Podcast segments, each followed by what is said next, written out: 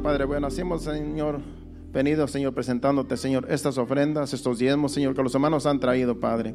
Te pedimos que las recibas y que tú sigas bendiciendo al dador alegre, Padre, como dice tu palabra. Gracias te damos, Señor, porque nos has traído en esta tarde y porque estás en medio de nosotros. Recíbelas en el nombre de Jesús. Amén. Pueden tomar su lugar en esa bendición. Acuérdese que Miskim está dando clases a los intermedios, a los de 11 años para arriba.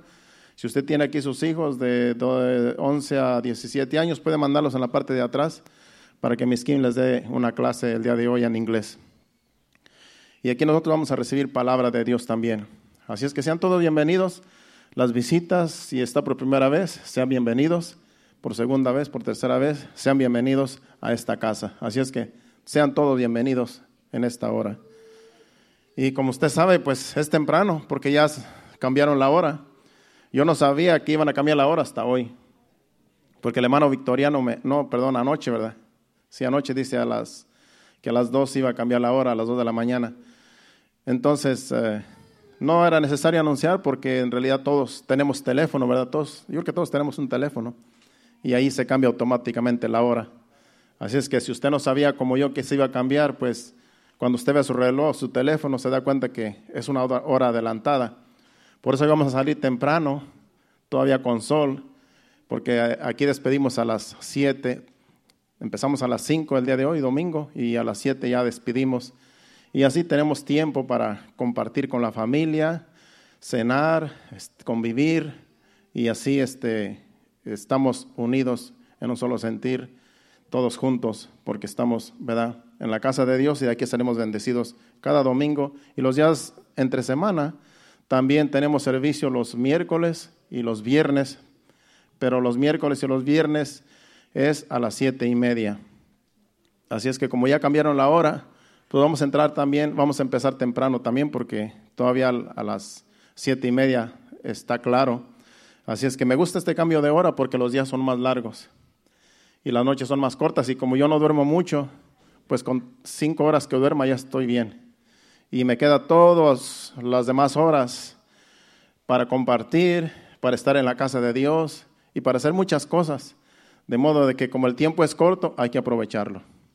Amén. Y estamos aprovechando el tiempo aquí en esta casa, en este servicio, porque estamos aquí, hemos glorificado a Dios con la alabanza, con la adoración, y ahora vamos a escuchar su palabra, porque nos va a hablar.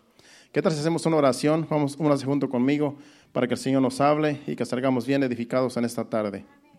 Padre Santo, Padre bueno, me presento delante de ti, delante de esta congregación, Señor, pidiéndote que seas tú, Señor, que nos hable, que sea tu palabra, sabemos que es tu palabra, pero que tu Espíritu Santo, Señor, nos enseñe, nos guíe, Padre, y que nos dé convicción, Señor amado, de todas las cosas, que podamos entender el mensaje, Padre, y que así salgamos edificados, transformados, bendecidos de este lugar en esta tarde. Te lo pedimos en el nombre de Jesús. Háblanos. Amén. Y este, esta enseñanza yo le puse por título, Confiar en Dios aún en las adversidades. Y es un tema pues en realidad eh, muy interesante porque cuando todo nos va bien, como hijos de Dios, pues estamos contentos porque todo nos va bien. Cuando no hay enfermedades, cuando no hay problemas, cuando la economía está bien, cuando no tenemos ninguna necesidad, decimos, estoy bendecido porque soy hijo de Dios. Pero ¿qué pasa cuando vienen los problemas?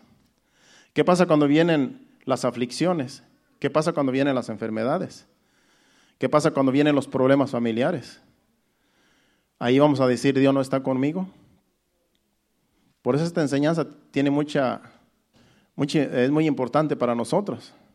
Porque como hijos de Dios no estamos exentos a pasar también por momentos difíciles. Incluso los hijos de Dios a veces pasamos momentos más difíciles que los de afuera. Porque pasamos por pruebas, pasamos por momentos difíciles, pero a veces Dios lo permite para que nosotros, como el oro, seamos probados y salgamos aprobados cuando pasamos la prueba. Entonces, cuando vengan las pruebas, las aflicciones, las adversidades, no desmaye, no se desanime, sino antes agarre más fuerzas, Porque en esas pruebas, ahí está Dios también con nosotros. En las aflicciones, ahí está Dios. Y cuando Dios nos saca de esas aflicciones, podemos nosotros testificar, Dios estuvo conmigo.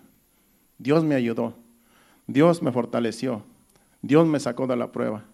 Por eso vienen las pruebas, porque si no, ¿cómo vamos a testificar que tenemos un Dios todopoderoso? Si todo nos va bien. Entonces, a veces las pruebas nos hacen fuertes. A veces las pruebas nos fortalecen, fortalecen nuestra fe. Entonces, tenemos que enfrentar las situaciones positivamente como hijos de Dios, con valentía, porque los cobardes no entrarán. Vamos a Isaías capítulo 26, versículo 3. Ahí vamos a iniciar.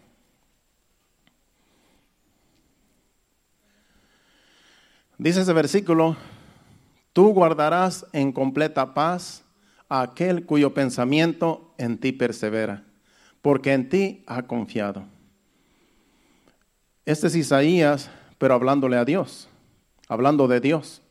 Dios guardará en completa paz a aquel cuyo pensamiento en Dios persevera.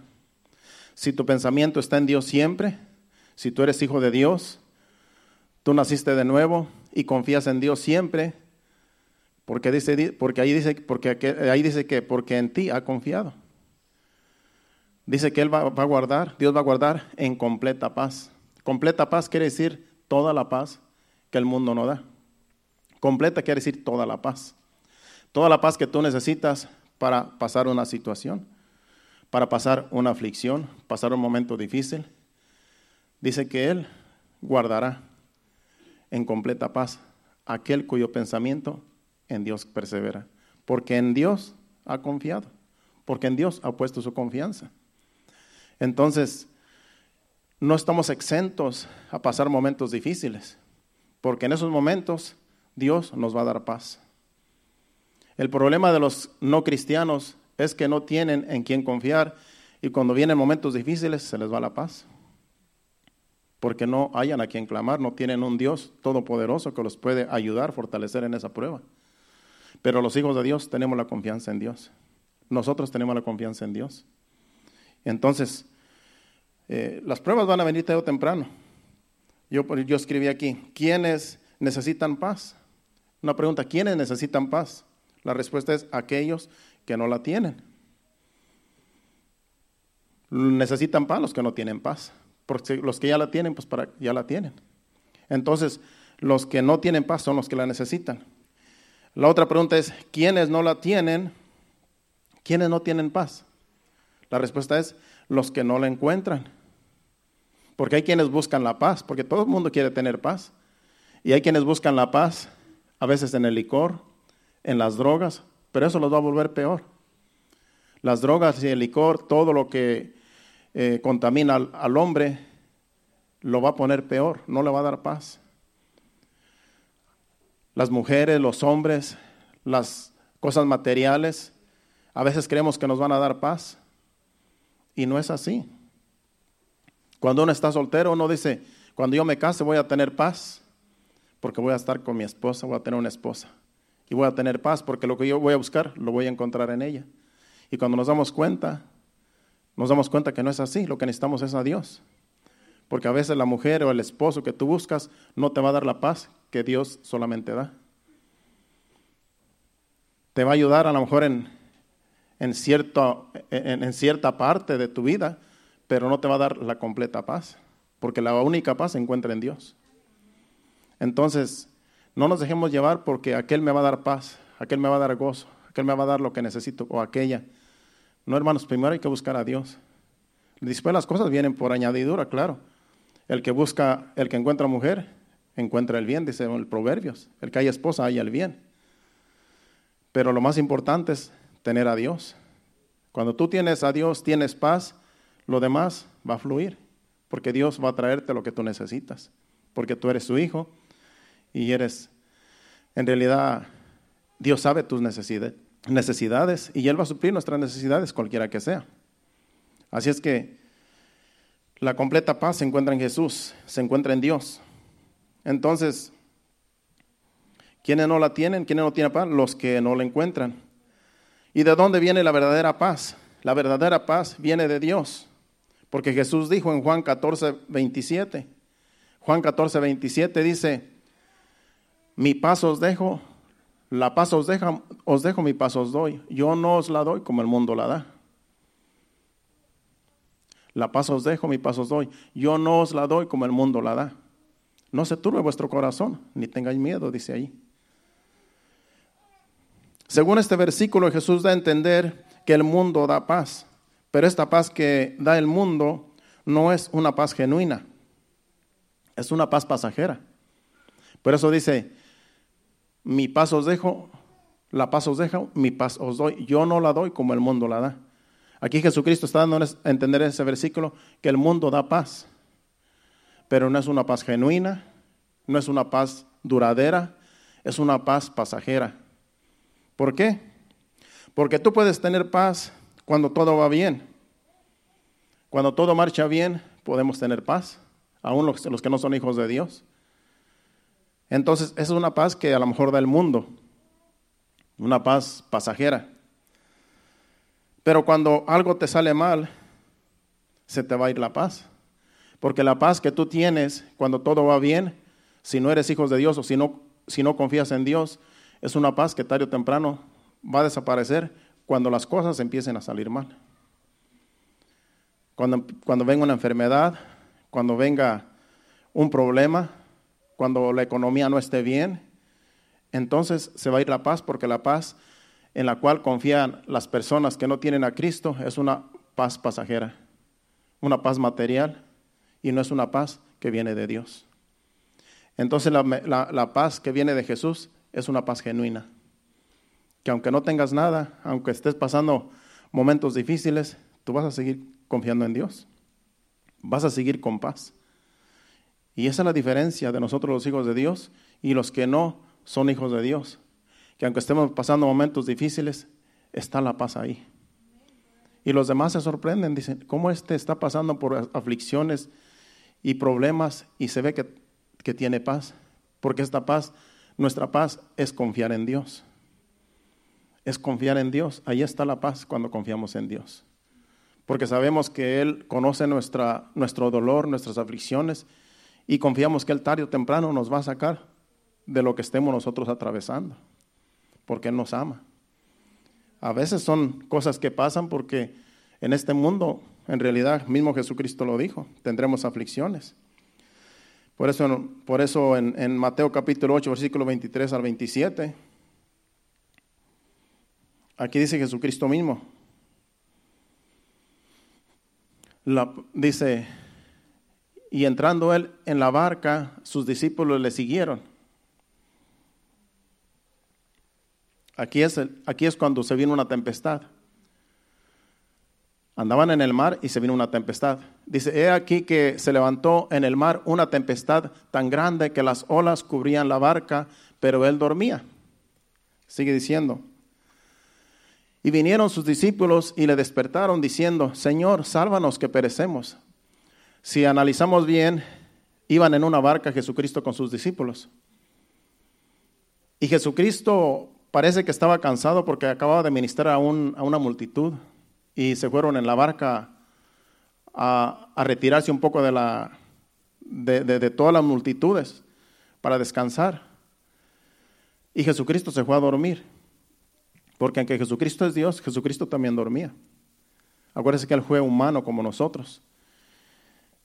Y Él se quedó dormido y se vino una tempestad tan grande que dice que la barca casi se hundía. Pero Jesús dormía, Jesús no se daba cuenta de la, supuestamente, ¿verdad? Los discípulos pensaron que él no se daba cuenta de lo que estaba pasando. Y, le, dice, y les dijo, ¿por qué teméis, hombres de poca fe? Entonces, levantándose, reprendió a los vientos y al mar y se hizo bonanza, grande bonanza. Y los hombres se maravillaron diciendo, ¿qué hombre es este que aún los vientos y el mar le obedecen? Aquí la tempestad vino para Jesús y para los discípulos, pero Jesús no se, no se preocupó, porque él sabía que esos problemas, ese problema no era de muerte. Pero sus discípulos perdieron la fe. Por eso les dijo, ¿por qué, ¿por qué se asustan? ¿Por qué se amedrentan? hombres de poca fe. En otras palabras, no confiaban en que Jesús estaba allí y que Jesús, cuando tú estás con Jesús, todo va a ir bien, aunque las, las, las olas se levanten. Ese es un tipo de los problemas que a veces vienen al cristiano. Las olas, los vientos que a veces vienen y nos atacan. Si está Jesús en tu vida, si está Jesús contigo, todo va a marchar bien. Él va a pasar el procedimiento contigo en la barca, aunque las olas parece que se hunda la barca en la cual vas tú. Solamente confiemos en Dios. Confiemos en que Jesús está ahí con nosotros. Sus discípulos se, se, les, fue el gozo, se les fue la paz, porque pensaron que iban a morir. Se les olvidó que Jesús es el Hijo de Dios y que Él no lo iba a permitir que sucediera algo. Él podía hacer un milagro y lo hizo. Entonces, cuando tú sabes que Jesucristo está de tu lado, contigo, tenemos que tener paz aún en los momentos difíciles, así como los discípulos ahí en la barca. Por eso debemos poner toda nuestra confianza en Dios, para que cuando vengan las adversidades sigamos teniendo paz. Cuando vengan los momentos difíciles, los vientos, las tempestades, los problemas, sigamos teniendo paz, porque Jesucristo estará con nosotros en esos momentos de adversidades. Porque sabemos que aunque somos hijos de Dios, no estamos exentos a pasar por aflicciones y adversidades, pero debemos pasarlos con la ayuda de Dios, confiando en Él. Como dice Juan capítulo 16, versículo 33. Dice, en el mundo tendréis aflicciones, pero confiad, yo he vencido al mundo. Eso es lo que dice ese versículo. Dice, estas cosas os he hablado para que en mí tengáis paz. En el mundo tendréis aflicción, pero confiad, yo he vencido al mundo. No dice que no vamos a tener aflicción, dice que tendremos aflicción en este mundo. Por eso, como hijos de Dios, vamos a tener problemas, aflicciones en esta vida, pero hay que confiar, hay que tener paz, porque Jesús ha vencido al mundo. El mundo no se ha acabado, el mundo no se acaba cuando vienen los problemas. No se va a derrumbar el mundo porque te viene un problema y no puedes con él. Hay que confiar en Dios. Cuando yo tengo problemas que yo no los puedo solucionar, yo confío en Dios. Hay cosas que nosotros podemos hacer porque nos corresponde hacer a nosotros.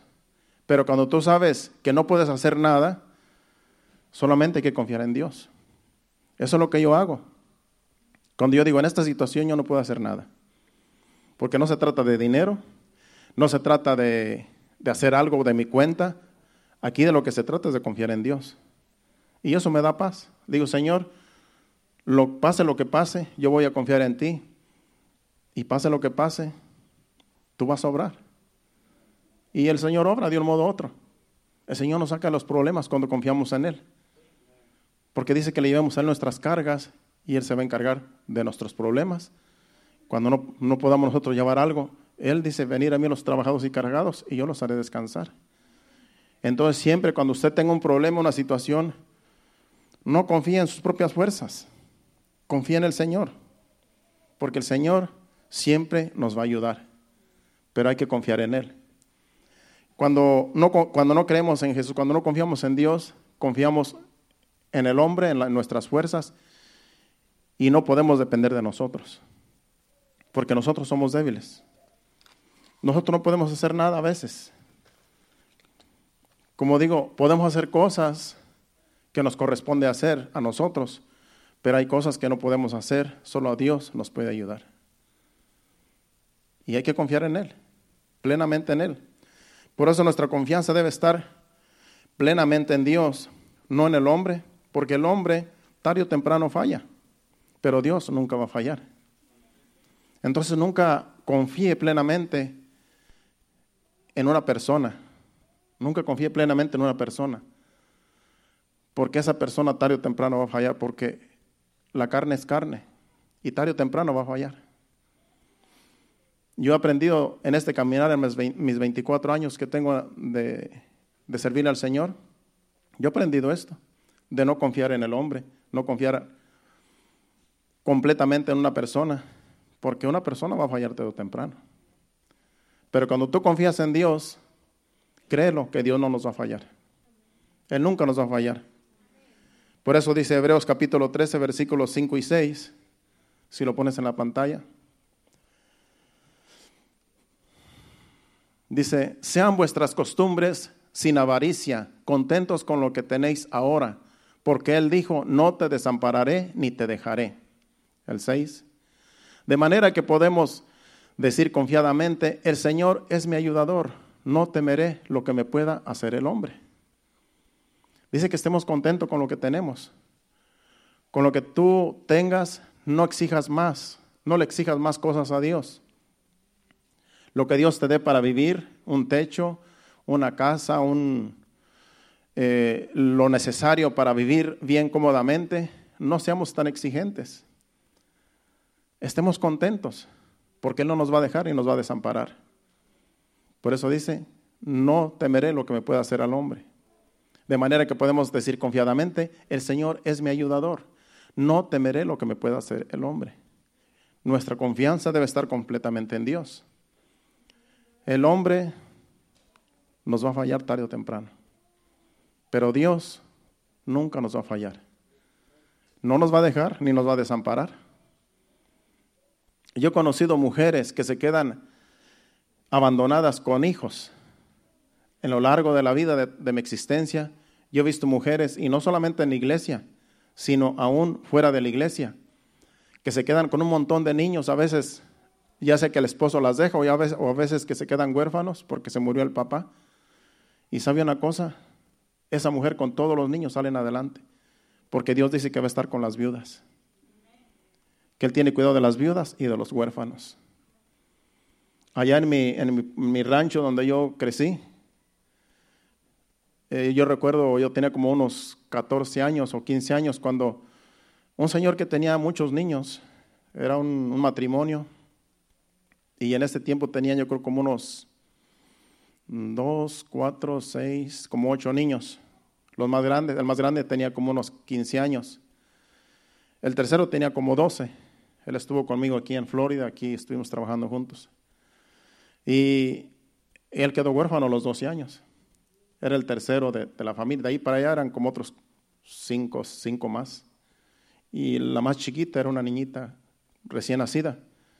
Y esa señora salió adelante con todos sus niños. Yo no sé cómo lo hizo, yo no sé, pero yo sé que hasta les dio estudio. Después se fueron para la ciudad y, y, el, y uno de sus hijos cayó en gracia con un licenciado y, el licenciado los ayudó, los metió a un buen trabajo en la ciudad y esos tienen tremendas casas ahora.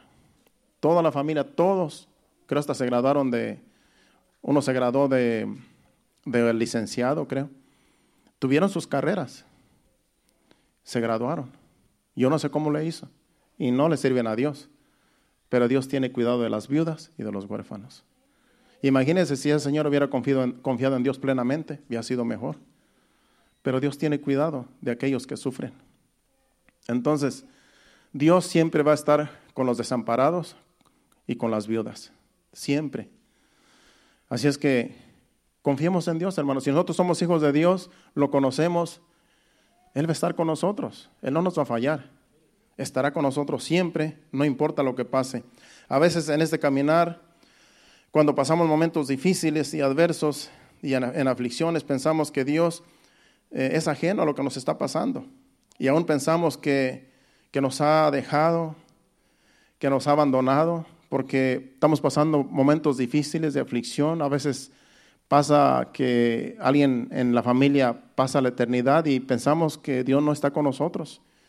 Y momentos difíciles que decimos, ¿por qué Dios no está conmigo? pero sí está Dios con nosotros. Sí está, lo que pasa es que no pasan las cosas como queremos nosotros, sino que a veces Dios obra de diferentes maneras. A veces son pruebas que nosotros tenemos que pasar. Y eso le pasó a Job. Acuérdese que Job era un hombre justo, recto delante de Dios, y todo lo que le vino a Job, en el libro de Job, usted cuando lo lea se da cuenta que Job en realidad no tenía culpa de lo que le pasó. Y Job también en sus momentos de aflicción, él decía, ¿por qué me pasa esto? Y él, en, realidad, en unos versículos, en el capítulo 23, y vamos, perdón, en el capítulo, capítulo 13, versículo 23 al 28, él allí se está quejando porque en realidad él cree que Dios lo está castigando. Y a veces cuando pasamos por aflicciones creemos que Dios nos está castigando, porque a lo mejor eso nos viene a la mente. Pero Job no tenía culpa. Sabemos que Job no tenía culpa de lo que le estaba pasando, pero Dios permitió lo que le pasó. Vamos a leer del 23 al 28.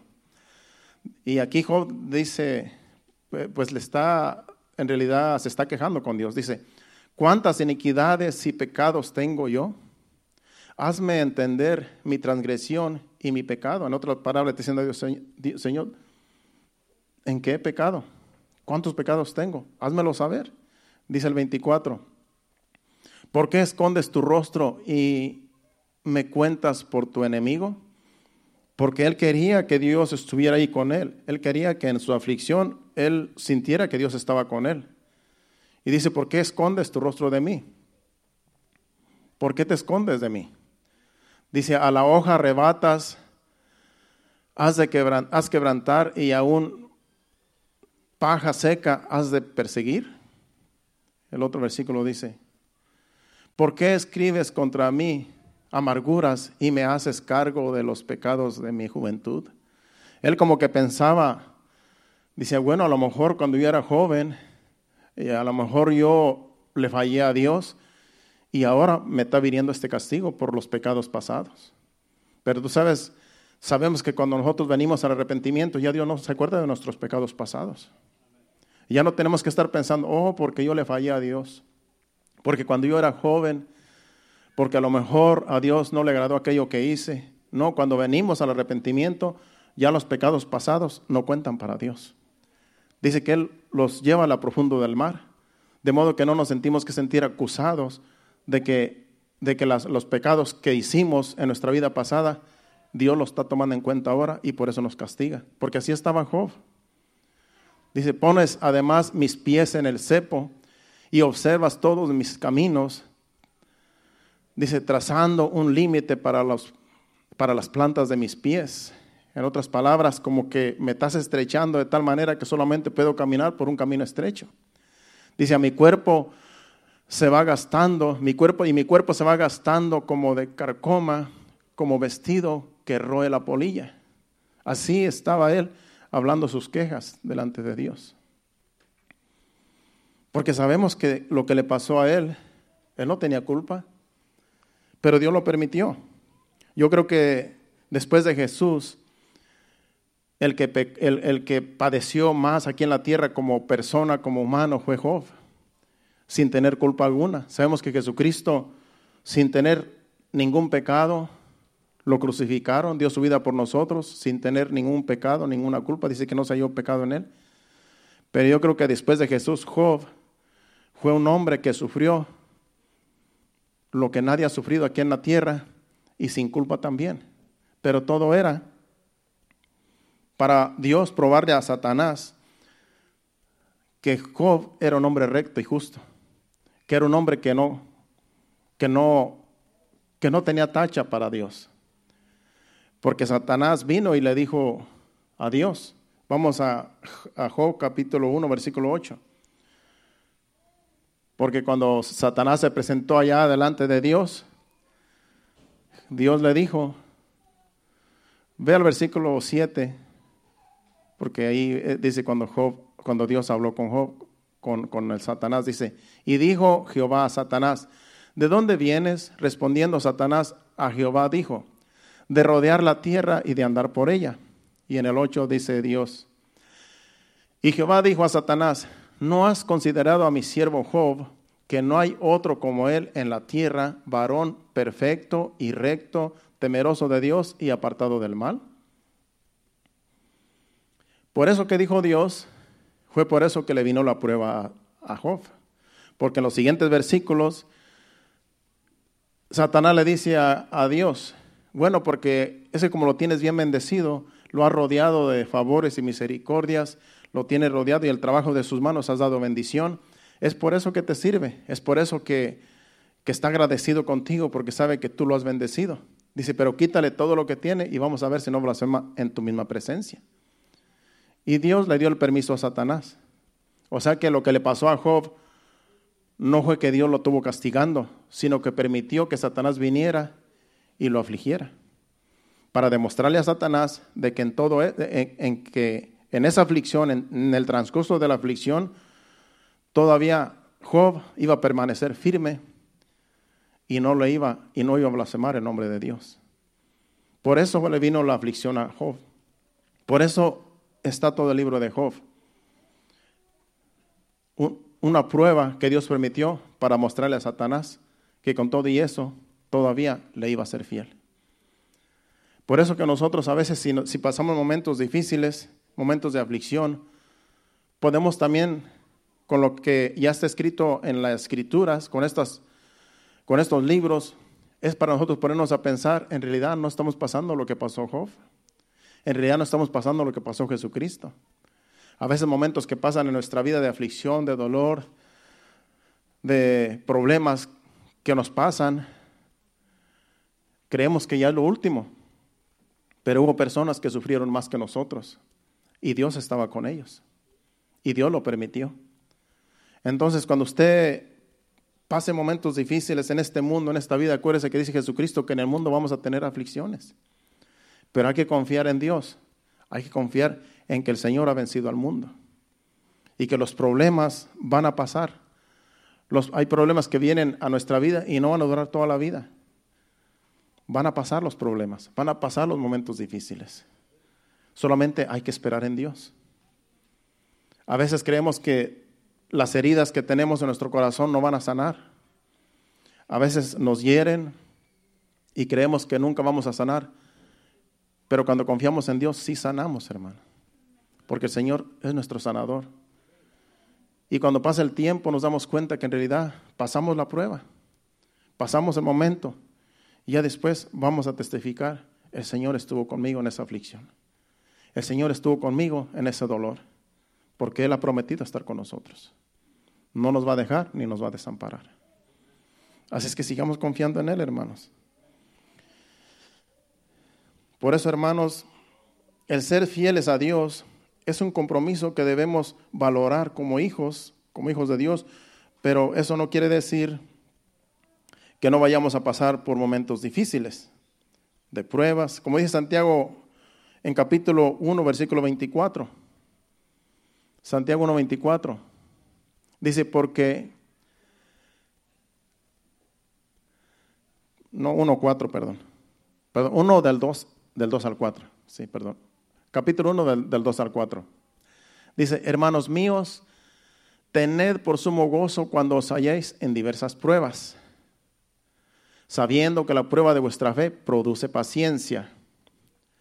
Mas tenga la paciencia su obra completa para que seáis perfectos y cabales sin que os falte cosa alguna.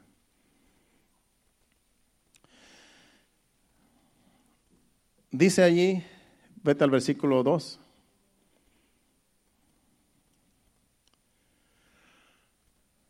Dice, hermanos míos, tener por sumo gozo cuando os halléis en diversas pruebas. Y yo creo que cuando nosotros nos hallamos en diversas pruebas, lo que menos tenemos es gozo.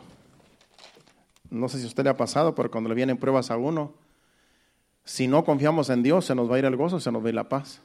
Pero, el apóstol Santiago nos aconseja que tengamos por sumo gozo.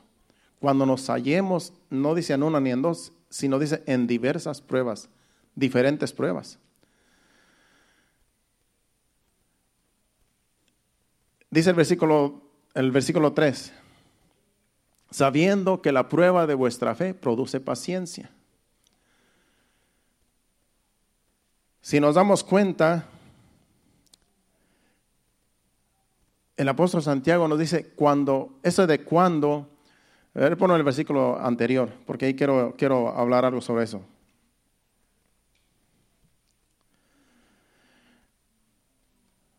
Dice, hermanos míos, tened por sumo gozo cuando os halléis. Ese de cuando yo escribí aquí, ese cuando quiere decir que va a venir.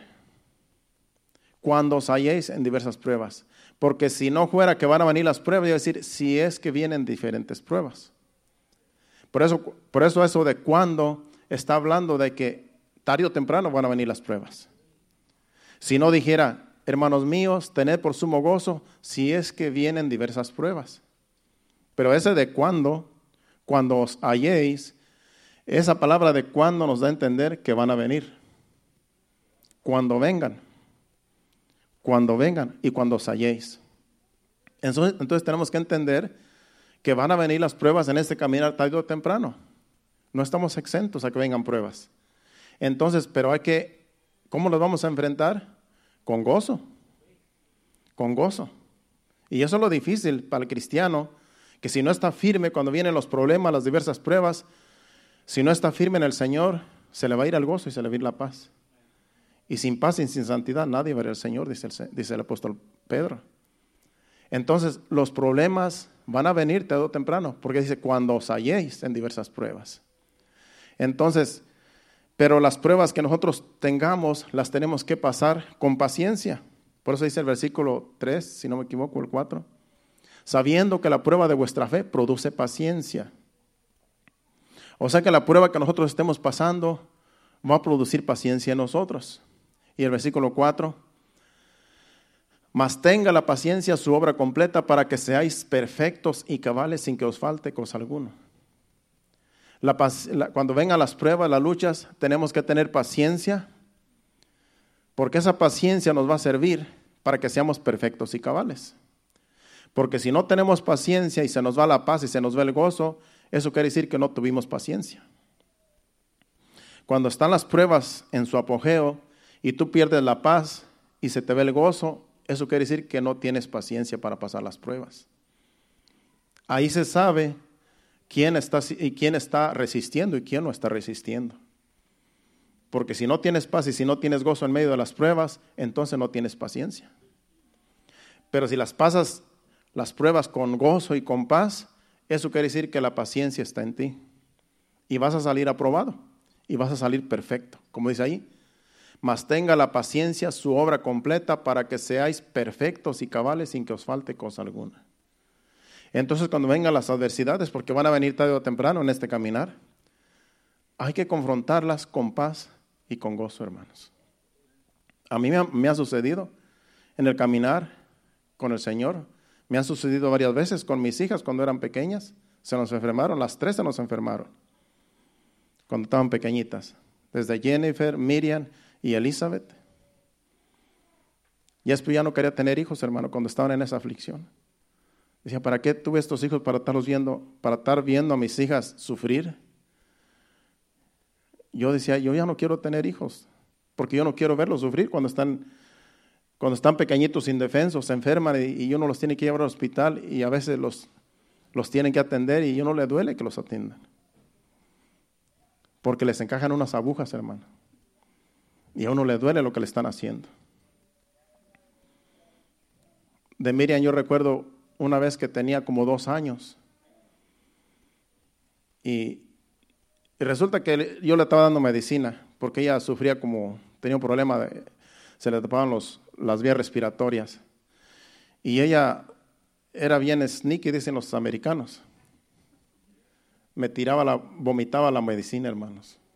El doctor nos daba la medicina y como Irma estaba trabajando, ella trabajaba en ese tiempo, pues yo era el, yo, yo era el, el, que la cuidaba. Y yo recuerdo que estaba en la cama y yo le daba su medicina, un tubito así que se lo daba, uno a veces un vasito así que le dan a uno y se lo echaba yo pensé que se lo tomaba y solamente me descuidaba y lo escupía, hermanos. Y yo no me daba cuenta. Y así lo estuvo haciendo. De modo que pues no le sirvió la medicina porque no se la estaba tomando y iba de mal en peor. Pero una vez la caché porque la alcancé a ver cuando la escupió. Y me di cuenta que no se la estaba tomando, sino que me estaba engañando. Entonces, Tuvimos que llevarla de emergencia porque ya estaba ya más grave, porque ya tenía como tres días que yo supuestamente le estaba dando la medicina, pero ella no se la tomaba, me la escupía. Entonces, cuando ya vimos que estaba, se le estaban tapando los, las vías respiratorias, los, el pecho, la volvimos a llevar. Y ya en el hospital dijeron, no, es que ya está, ya está, ya la medicina que supuestamente debiera estar tomando, y ya necesitamos darle por la vena, dice. Hay que inyectarle por la vena la medicina, ya que no se la ha tomado.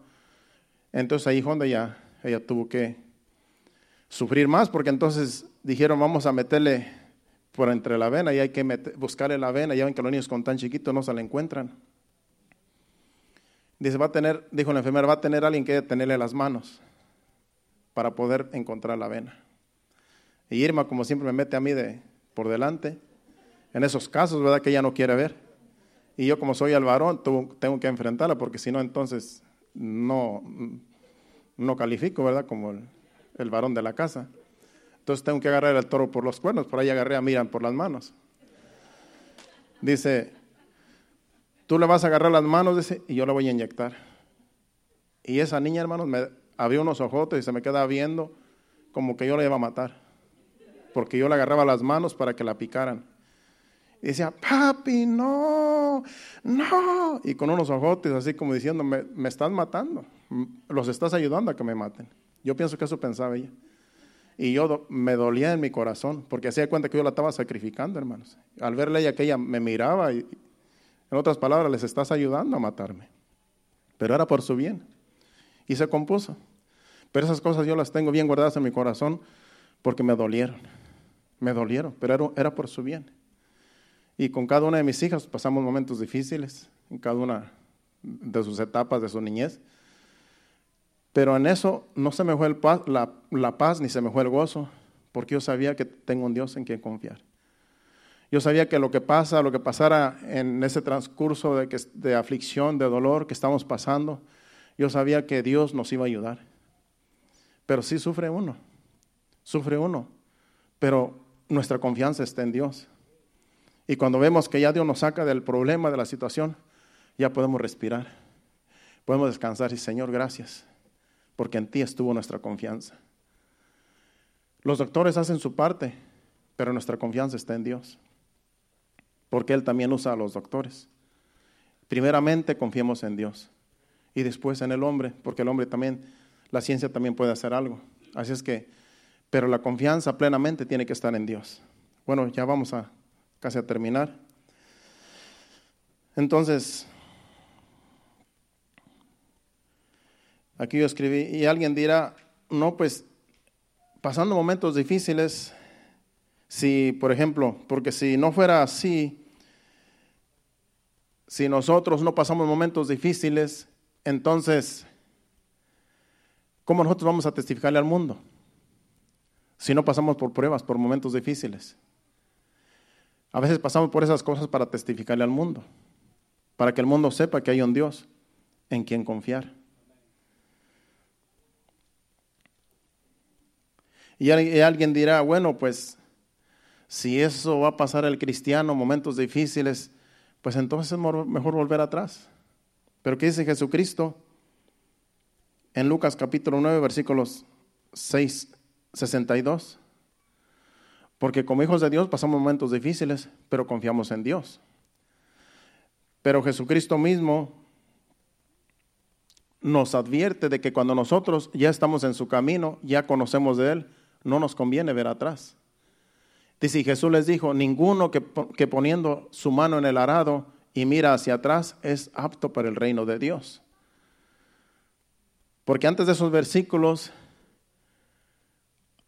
alguien le lo quería, alguien, bueno, si nos vamos al versículo, vete al versículo, al versículo 57, y vamos a leer hasta el, hasta el 61 para entender mejor. Dice, yendo ellos, uno le dijo en el camino, Señor, te seguiré a donde quiera que vayas. Y le dijo Jesús, las zorras tienen sus guaridas y las aves de los cielos nidos, mas el Hijo del Hombre no tiene dónde recostar su cabeza. Vemos aquí que alguien se ofreció a seguir a Jesús. Y le dijo, yo te voy a seguir a donde quiera que tú vayas. Pero Jesús le dijo, yo no te voy a yo no te ofrezco comodidades, porque aún las zorras tienen guaridas y aún las, naves tienen, las aves tienen nidos, pero yo no tengo dónde recostar mi cabeza. En otras palabras, si tú me vas a seguir, yo no te ofrezco comodidades. Por eso el caminar del cristiano no es un caminar cómodo, hermanos. Podemos descansar en Dios, porque Él es nuestra paz. Y tú puedes dormir hasta en el piso y tienes paz y tienes gozo y confías en Dios. Pero hay quienes no pueden dormir en el suelo. Necesitan una king size. Y ni aún así descansan, ni tienen paz porque no tienen la paz de Dios. Entonces, aquí no, no depende de, de comodidades, aquí depende de confiar en Dios. Porque cuando tú confías en Dios, tengas o no tengas, estés cómodo o no estés cómodo, la paz va a estar ahí. Porque tu confianza está en Dios y tu paz es Dios. Entonces, este lo quiso seguir, pero Jesús le dijo, yo no te ofrezco comodidades. Va a haber tiempo donde tú no vas a poder ni siquiera donde recostar la cabeza así como yo. En otras palabras, si me vas a seguir, eres bienvenido, pero no pienses que yo, que conmigo vas a tener comodidades. El otro versículo dice, dice, y dijo a otro, porque aquí Jesús le dice a otro, sígueme. Él le dijo, Señor, déjame que primero vaya y entierre a mi padre. Aquí es Jesús diciéndole a otro, sígueme. Así como le dijo a, a, Pedro, sígueme, y al hermano de Pedro, sígueme, y yo los haré pescadores de hombres. Así también le dijo a este, a este le dijo a Jesús a otro, sígueme. Pero ¿qué dijo él? Deja que primero entierre a mi padre y después te voy a seguir. No es que el padre acababa de morir y había que enterrar, había que enterrarlo, no, sino que su padre vivía y él quería esperar hasta que muriera y después iba a seguir a Jesús. Y Jesús le dijo en el otro versículo, Jesús le dijo, deja que los muertos entierren a, sus muertos y tú ve y anuncia el reino de Dios. En otras palabras, no dependas de tu familia, sino que yo te estoy diciendo que me sigas, es que me vas a seguir y deja que los muertos entierren a sus muertos. En otras palabras, no esperes hasta que muera tu padre para que después me vayas a seguir. Y por eso dice el otro versículo, el 61. Entonces también dijo a otro, Jesús le dijo aquí a otro. Entonces, entonces también dijo otro, más bien otro le dijo a Jesús, te seguiré Señor, pero déjame que me despida primero de los que están en mi casa. Aquí era uno que iba primero a despedirse de sus familiares. Es como si tú vienes a la iglesia y de repente aquí el Señor te habla y te dice, sígueme entonces en tu casa no son convertidos, en tu casa no creen en Dios. Y tú y el Señor aquí te dice, "Sígueme." Y tú llegas a tu casa y tú dices, "Bueno, yo voy a ir a la casa primero a decir a mi papá, a mi mamá y a mis hermanos, pues que te voy a seguir." En otras palabras, voy a despedirme de ellos para seguirte. Y dice Jesucristo en el 62 que leímos al principio, y Jesús le dijo, Ninguno que poniendo su mano en el arado mira hacia atrás es apto para el reino de Dios. En otras palabras, si tú lo estás pensando para seguirme, no eres apto. ¿Por qué? Porque los familiares, al ir a despedirse de sus familiares, sus familiares lo van a convencer de que no lo siga. Por eso no podemos nosotros pedir opiniones para seguir a Cristo. ¿Usted cree que cuando yo me convertí a Cristo, yo le dije primero a mi papá, papá, ¿sabes qué? Alguien me predicó el Evangelio y yo pienso seguir a Cristo. No fui tampoco a decirle a mi mamá, mamá, este, ¿cómo ves? ¿Estará bien seguir a Cristo? Porque me invitaron a seguirlo, o a mis hermanos. No, yo no les dije nada. Yo simplemente creí y lo seguí. Porque si yo voy y les digo y me despido de ellos, me van a, me van a, desanimar. Y yo no estuviera ahora aquí predicando. Si yo primero voy y les digo que voy a seguir a Cristo. Porque me van a desanimar. Por eso dice Jesucristo, ninguno que poniendo la mano en el arado y mira hacia atrás es apto para el reino. Por eso aquí todo es personal, hermano. Aquí es entre tú y Dios. Ya cuando tú estés en el camino, tú puedes orar a Dios, pedirle a Dios por nuestros familiares y nuestros familiares después van a venir a los pies de Cristo. Por nuestras oraciones y por nuestro testimonio. Pero primero tú busca de Dios. No confíes en los demás que te van a apoyar, porque puede ser que en vez de, de apoyarte, te van a desanimar. Esto es entre tú y Dios. Porque cuando estemos con Dios allá en el cielo, vamos a estar cara a cara con Él. Cuando Dios nos juzgue, vamos a estar cara a cara con Dios. Allí no van a estar ni papá, ni mamá, ni hermanos, ni hijos. Allí va a ser uno y Dios. Y eso va a ser para toda la humanidad. Así es que no podemos estar confiando en los demás porque nos van a desanimar, sino que aquí es que cuando el Señor te dice, sígueme, hay que seguirlo. porque en Él está la vida, en Él está la paz, en Él está el gozo. Vamos a terminar ya. Vamos ahora a Mateo 11, 12. Porque este, este caminar es de valientes, hermano. Aquí dice Jesucristo, dice, desde los días de Juan el Bautista hasta ahora el reino de los cielos sufre violencia y los violentos lo arrebatan. Este caminar es de valientes, este caminar no es de cobardes, porque para seguir a Jesucristo se necesita valor, hermanos. Porque como le dijo el que lo iba a seguir, yo no te ofrezco comodidades, yo no te ofrezco una buena vida, Puede ser que a veces vas a tener escasez, puede ser que a veces vas a tener incomodidades, pero en todo eso Él nos va a dar paz. En todo eso tendremos paz. Y si Dios nos prospera, gloria a Dios. Pero muchas de las veces, cuando Dios prospera a alguien, después esa, esa misma persona deja a Dios. Porque dice, bueno, ya lo tengo todo, ya para qué buscar de Dios. Y como Dios conoce los corazones, por eso a veces no nos prospera como nosotros queremos ser prosperados. Por eso es bueno siempre estar contentos con lo que tengamos. Estar satisfechos con lo que Dios nos dé.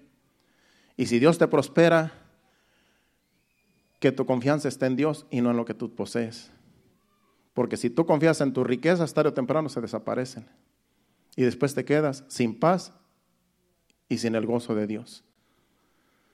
Porque todo lo material, un tarde o temprano se acaba. Pero el gozo y la paz solo se encuentran en Dios. Tengamos mucho, tengamos poco, no tengamos nada, con Dios lo tenemos todo. Así es que con Él es más que suficiente. Vamos a lo último allá, Hechos capítulo 14, versículos 21 y 22. Aquí es el apóstol Pablo y aquí vamos a terminar.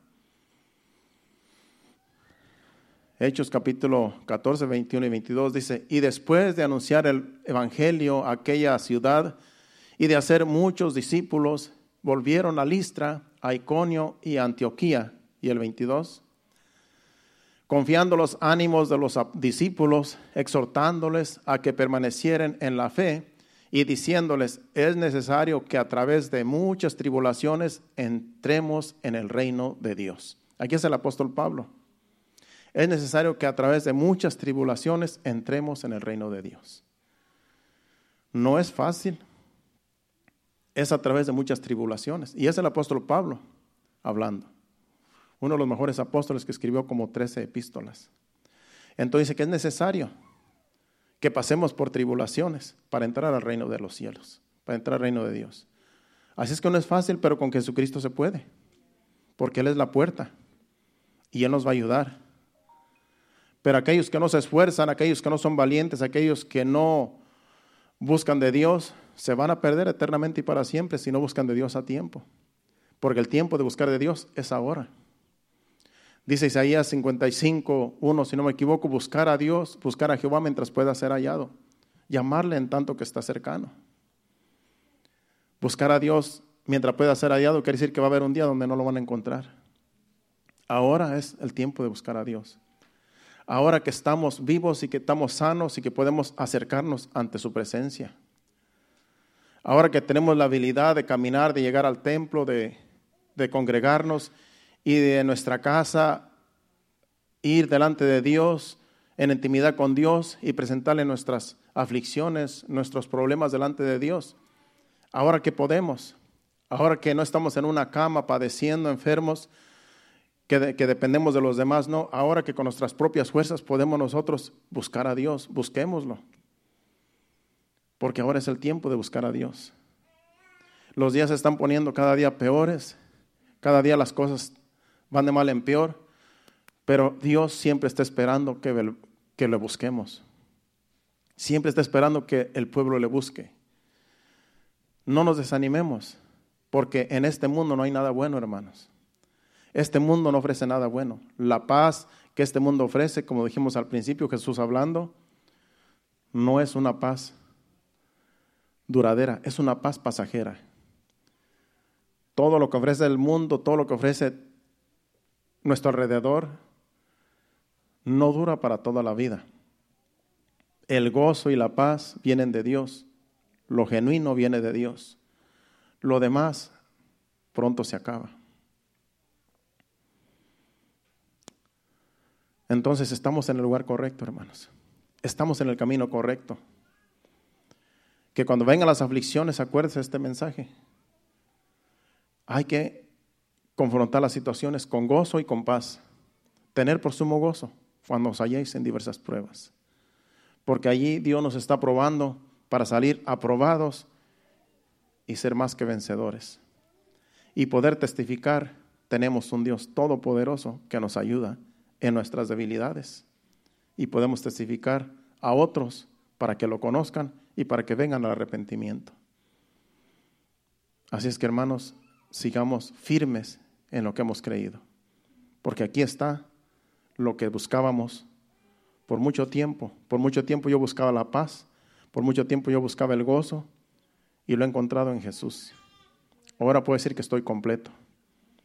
Tengo una familia, tengo mi esposa, tengo el Señor que es lo más importante y los tengo ustedes como iglesia, como familia, como una congregación, unidos y todos vamos a vencer porque todos somos hijos de Dios. Y invitamos a todo aquel que no es hijo de Dios a que venga y se una a esta familia. ¿Qué es lo que hay que hacer? Arrepentirse uno de sus pecados. Pedirle perdón a Dios. Decirle, Señor, perdóname. Yo te voy a seguir. Yo voy a seguir este caminar. Porque en ti está la paz que yo he buscado. En ti está el gozo en ti está la salvación. ¿Qué tal si nos ponemos de pie? Y si hay alguien en esta tarde que, que quiere aceptar a Jesucristo, solamente ahí donde tú está, simplemente hable con Dios allí. Dígale, Señor, gracias porque me has hablado. Gracias porque me has hecho el llamado a que te siga y yo quiero seguirte. Yo quiero servirte. Ayúdame en mis luchas, en lo que estoy pasando. Solo tú conoces mis luchas, mis pruebas. Ayúdame a vencer, porque yo quiero seguirte y yo quiero servirte, Señor. Ahí hablé con Dios. Dios conoce su corazón, Dios conoce su vida.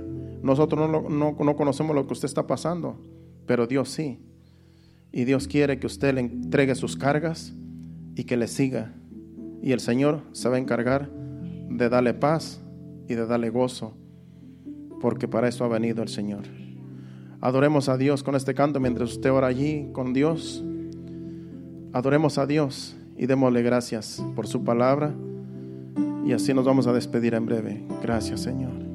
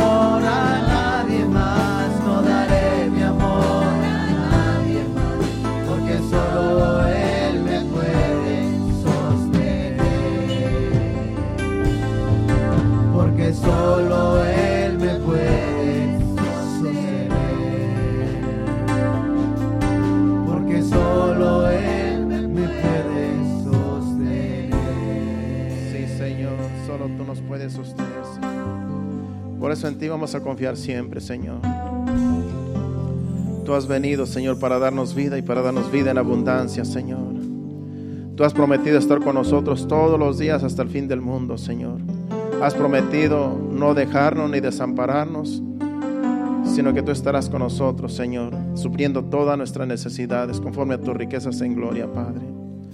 Como hijos que somos tuyos, Señor, dependemos de ti, Señor, no de nuestras fuerzas, no de nuestras habilidades, no de lo que poseemos, Señor, sino de nuestra confianza está en ti, Señor. Porque sin ti nada somos, sin ti estamos perdidos, Señor. Pero tú has venido, Señor, para darnos vida, Señor, para darnos paz, para darnos gozo, Señor. Gracias, Padre Santo. Gracias, Señor, por tu palabra, por el mensaje, por tu Espíritu Santo que nos guía. Gracias te damos, Señor, por todo lo que tú estás haciendo en medio de tu pueblo, Señor. Sigue trayendo más, Señor más hijos tuyos, Señor, para que así sigan este caminar, Señor, de tal manera que los tiempos son malos, pero tú nos vas a ayudar a pasar las pruebas y los momentos difíciles que vengan, Señor. En ti confiamos, Señor. En ti está nuestra confianza. Gracias te damos, Señor, en el nombre de Jesús. Te pedimos que nos lleves a nuestros hogares, quita todo tropiezo en el camino, guárdanos y protégenos, que lleguemos con bien y que podamos disfrutar con nuestra familia el resto de la tarde también, Señor. En armonía, Señor, los unos con los otros, como pueblo tuyo que somos, Señor. En el nombre de Jesús, llévanos con bien. Amén. Dios les bendiga, estamos despedidos. Nos vemos aquí el, el miércoles a las siete y media. Hacia adelante, iglesia. Dios les bendiga.